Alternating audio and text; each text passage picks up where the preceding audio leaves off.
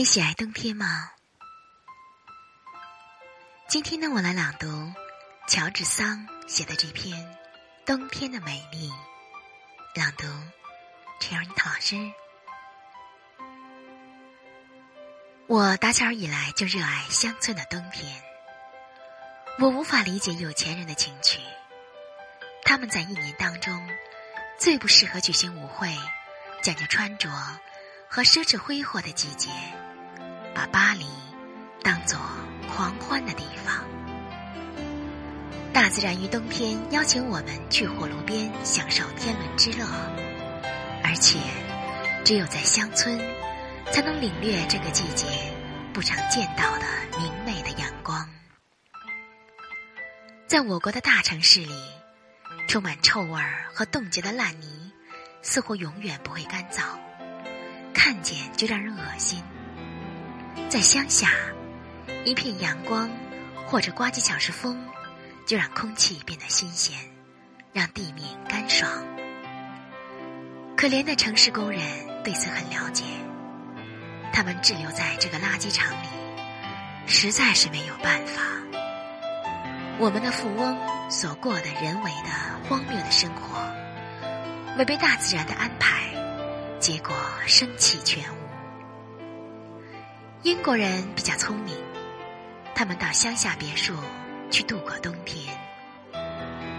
在巴黎，人们想象大自然有六个月死气沉沉，可是小麦从秋天就开始发芽，而冬天惨白寒冷的阳光，大家关于这样描写它，是一年之中最耀目、最辉煌的。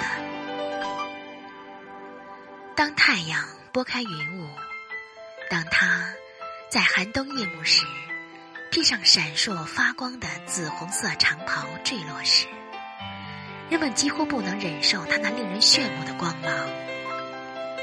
纵然在我们将严寒不恰当的称为温带的国家里，自然界万物永远不会除掉盛装和失去盎然的生机。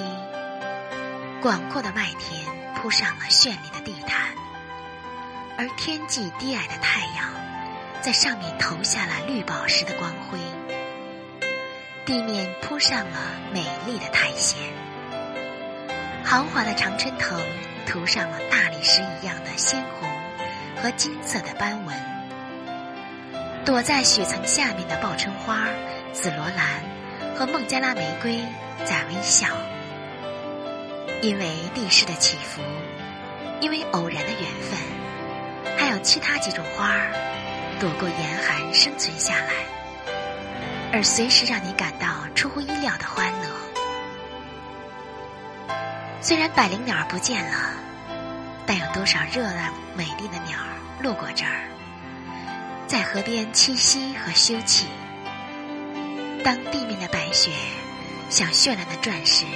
在阳光下熠熠生辉，或者当挂在树梢的冰凌组成神奇的莲拱和不能描绘出来的水晶的花彩时，有什么东西比白雪更加好看呢？